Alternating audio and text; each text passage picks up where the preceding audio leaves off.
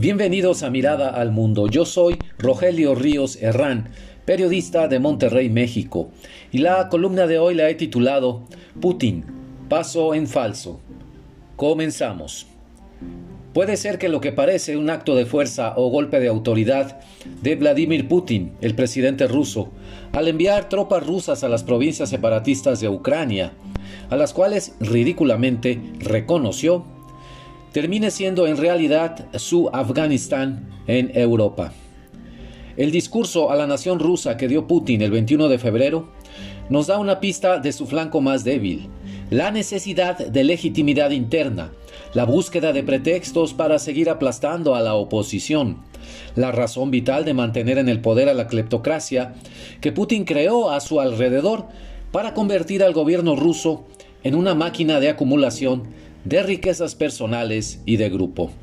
El paso en falso reside en que, con los anuncios del reconocimiento de las repúblicas separatistas ucranianas y el envío de tropas para el mantenimiento de la paz, peacekeepers se atrevieron a llamarlas así en el Kremlin. Se puso en evidencia la naturaleza de la diplomacia rusa de los meses recientes, una táctica dilatoria para ganar tiempo en favor de la movilización militar. El ministro del Exterior ruso, Sergei Lavrov, tendrá que pagar un precio muy alto por el servicio a su amo y señor.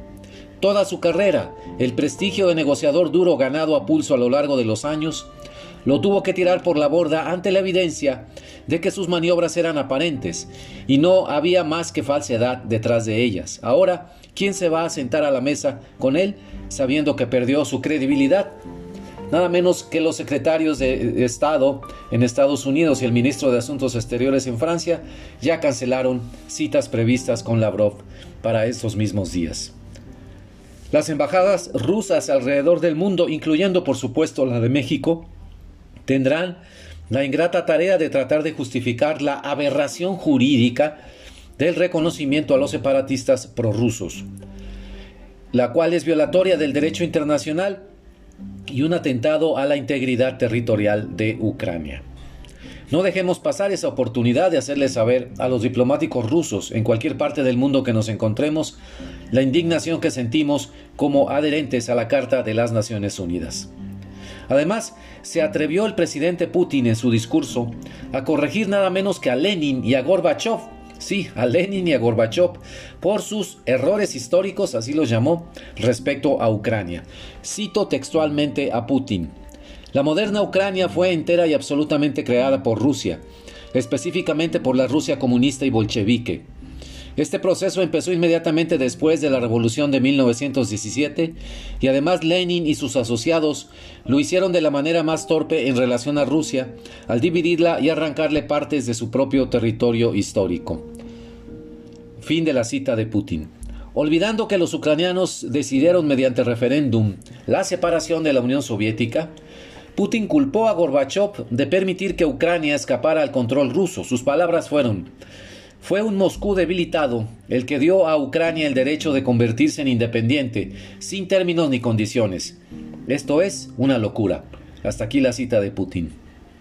Bueno, más allá de la intención obvia de justificar con argumentos históricos la intervención en Ucrania, lo dicho por Putin en su discurso del 21 de febrero nos permite atisbar la mente de un gobernante autoritario, ahora sí que en todo su esplendor.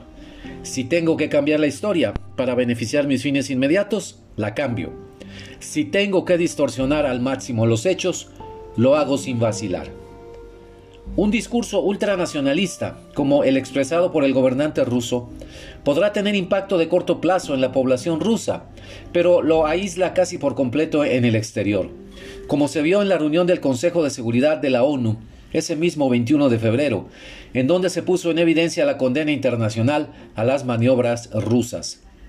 La búsqueda de consenso y apoyo interior la hace Putin al costo de perder ese apoyo en el exterior. Rusia vive bajo un yugo autoritario que no tiene nada que ofrecer a Ucrania como modelo de gobierno ni mucho menos como aspiración democrática.